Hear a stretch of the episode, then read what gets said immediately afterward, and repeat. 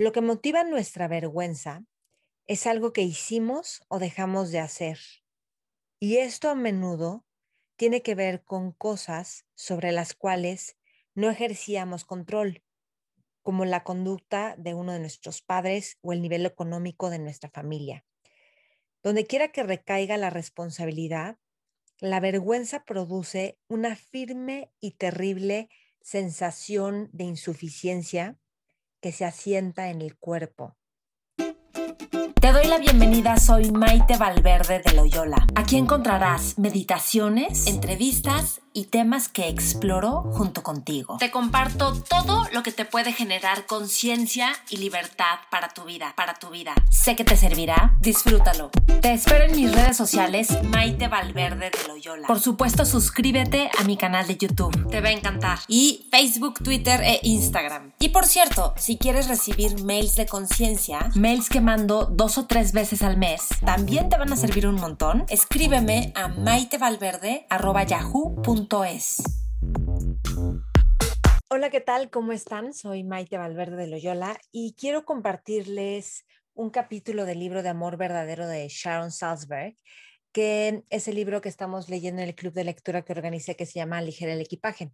Y eh, decidí compartirles este capítulo que se llama Trasciende la vergüenza porque la vergüenza es algo que nos maneja muchísimo como seres humanos. Nos avergonzamos de tener vergüenza y de lo que nos da vergüenza y creo que es algo que nos atrapa. Entonces, ¿qué hacer con la vergüenza y trascenderla? Me parece súper importante y es por eso que les voy a leer este cachito de capítulo que les va a encantar y me va a encantar saber sus comentarios, qué es lo que te da vergüenza. Seguramente con lo que les voy a leer, muchos se sentirán identificados con varias partes. Entonces va así, ¿ok? Trasciende la vergüenza, capítulo 7 del libro Amor verdadero de Sharon Salzberg. Lo que motiva nuestra vergüenza es algo que hicimos o dejamos de hacer. Y esto a menudo tiene que ver con cosas sobre las cuales no ejercíamos control, como la conducta de uno de nuestros padres o el nivel económico de nuestra familia. Donde quiera que recaiga la responsabilidad, la vergüenza produce una firme y terrible sensación de insuficiencia que se asienta en el cuerpo, el almacén de recuerdos de nuestros actos reales o imaginarios y de los secretos que guardamos sobre ellos. El corazón se contrae cuando el cuerpo es abatido por la vergüenza. En sus poderosas garras, nuestra aptitud para sentir amor por nosotros se marchita. Clara escribe, cuando estoy avergonzada, mi estómago se tensa, revuelve y enfría, pero el resto de mi cuerpo arde. Dicen que las mejillas se me encienden con mayor intensidad que cuando me sonrojo entre las opciones de pelear, huir y paralizarse, muchas veces yo sencillamente me paralizo. Espero contra todo pronóstico que nadie lo note, aunque solo por si acaso me pongo a buscar la salida. Quisiera desaparecer, pero en un momento de vergüenza extrema, hasta moverme puede ser difícil. El, el significado de la palabra vergüenza sugiere nuestro afán de escondernos aún de nosotros mismos. Para evitar el sentimiento atroz de la vergüenza, en ocasiones actuamos en forma dañina y compulsiva. La vergüenza puede hacer que comamos demasiado, compremos en exceso, bebamos inapropiadamente o consumamos drogas. A menudo en un intento deliberado de aquietar nuestra agitación interior. La vergüenza suele ser desproporcionada respecto a lo que la causa. Pequeños defectos y tropiezos menores, apenas notorios para los demás, pueden generar sensaciones de vergüenza abrumadoras. Una diferencia, una enfermedad, una imperfección, un error se convierten en nosotros mismos. Nuestro padre con una enfermedad mental se convierte en nosotros. Y esta historia es impresionante. Va. María escribe, cuando mi padre creía que me había tocado una mala maestra, Iba a la escuela y hacía un escándalo que siempre me, aterraba. Me avergonzaba, desde luego, y no creía merecer un lugar en un grupo mejor. Cuando quería conseguir un empleo de verano, tal vez despachando helados con los como los demás chicos, él insistía en que tal cosa no era digna de mí. Yo era una gran pintora, decía, y debía dedicar mi tiempo a pintar y vender mis cuadros. La verdad es que yo era joven, quería encajar y aprender cosas de jóvenes, como ganarse la vida. Siempre he sido poco realista en mis decisiones sobre mi sustento, de lo que culpo, sí, culpo a mi padre, por su renuencia a permitirme ser común y corriente. Ahora comprendo mejor que él aspiraba a ser excepcional, importante, exitoso y rico y a tener siempre la razón. Para la mayoría de la gente, él era guapo, rico y exitoso, pero él se consideraba un fracaso siempre insuficiente.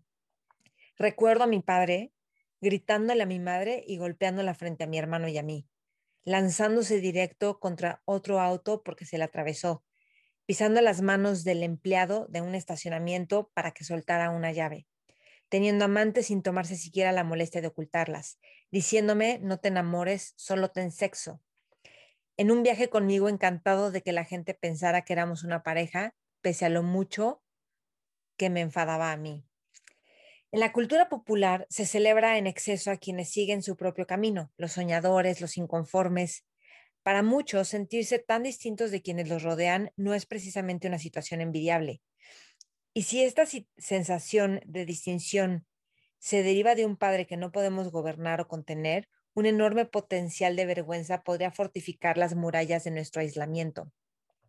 Muchos hijos de hogares disfuncionales llevan consigo el sentir de que si hubieran sido mejores personas, sus padres habrían sido mejores.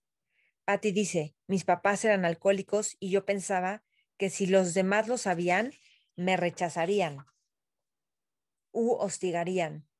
No invitaba a mi casa compañeras de la escuela porque me aterraba que vieran cómo vivíamos realmente y difundieran en la escuela ese secreto vergonzoso. Mi secreto era lo más vivo de mí. Todo lo demás caía en una espiral, en una espiral de muerte. Aunque era buena alumna y una amiga leal, asimilé la vergüenza de mis padres y mi sensación de carencia como algo central de mi identidad. La vergüenza nos debilita, puede disuadirnos de emprender algo nuevo, nos aparta de todo lo que nos da placer, autoestima o sensación de aprecio. La comediante y activista Margaret Cho describe este efecto. Cuando no tienes autoestima, dudas de hacer cualquier cosa en tu vida. Dudas de conseguir el trabajo que quieres, de pedir un aumento, de reportar una violación, de defenderte cuando se, te, de defenderte cuando te discriminan, dudas de votar, dudas de soñar. Para nosotros tener autoestima es un acto revolucionario y nuestra revolución debió ocurrir mucho tiempo atrás. Perdidos en la vergüenza, nos apartamos del mundo y de quienes podrían querernos y apoyarnos. Si nos escondemos, no es fácil que sintamos ni recibamos amor y se vuelve cada vez más difícil recordar que lo merecemos. Vergüenza por enfermedad. Va. Me preocupan mis amigos y estudiantes que asumen la responsabilidad sobre absolutamente todo como si sus pensamientos fueran capaces de controlar el universo. He conocido a personas que se sienten avergonzadas por tener cáncer o una enfermedad autoinmune porque creen que ellas mismas se lo provocaron por no llevar una vida lo bastante pura. Aunque considero que atinamos al recordar el poder de la mente para afectar nuestro cuerpo, es iluso imaginar que poseemos un control total. Creer que nuestra manera de pensar es la causa de todo lo que nos sucede es ser crueles con nosotros mismos. Si tienes cáncer, no debes creer que tus pensamientos lo provocaron y que la culpa es tuya, yo revisaría si vives cerca de un tiradero de desechos tóxicos o tienes una predisposición genética. O bien, podría ser una causa desconocida. No todas las personas con cáncer de pulmón fumaban, por ejemplo, ni todas las que se sienten estresadas sufren un infarto.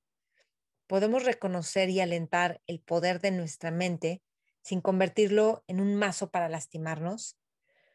Podría haber lecciones que aprender en una enfermedad. Quizá deberíamos considerar esa grasosa costilla que comimos como la última que consumiremos en la vida, o reconocer que estaríamos mejor físicamente si aprendiéramos a controlar el enojo. Pero si queremos dominar los vuelcos de la existencia con, con nuestros esfuerzos de control, estamos condenados al fracaso y avergonzarnos de él.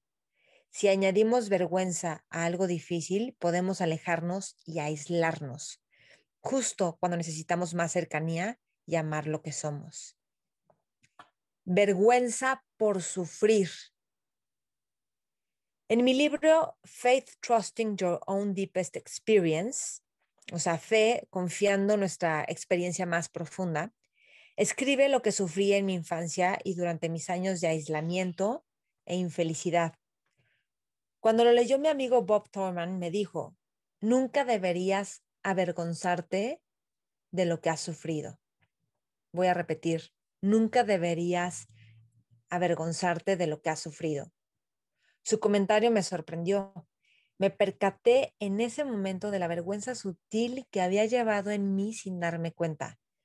Bob me transmitía un mensaje que había recibido muchos años antes después de que perdió el ojo izquierdo en un accidente.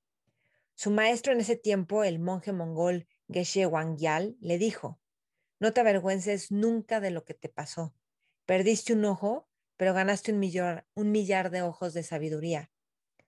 Opino que es demasiado simplista asegurar que experiencias tan horribles como esa deberían considerarse dones. Sin embargo, Reconocer que del dolor puede emerger un don no es menospreciar el dolor, sino afirmar que podemos vivir cualquier experiencia desde la plenitud de nuestro ser y nuestra vergüenza.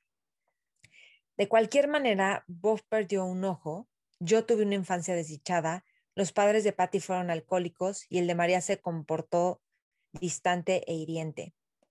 No obstante, si usamos esas experiencias para amarnos y cuidarnos más y para relacionarnos mejor con otros, la pérdida, en efecto, puede abrir un millón de ojos de sabiduría.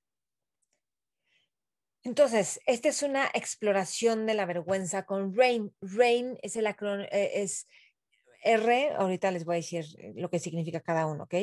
Entonces, una vez que adviertes una emoción difícil, pregúntate si la vergüenza es uno de los sentimientos presentes en ella. Explora qué pasa en tu cuerpo cuando eres presa de sensaciones de vergüenza. Abrazar lo que es. Estamos condicionados a creer que los sentimientos dolorosos son malos y los agradables son buenos.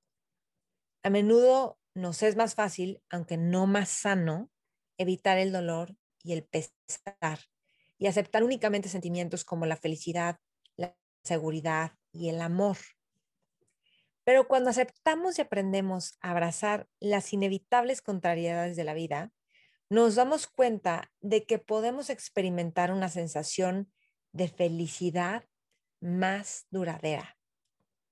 Desde luego que esto es difícil y requiere práctica.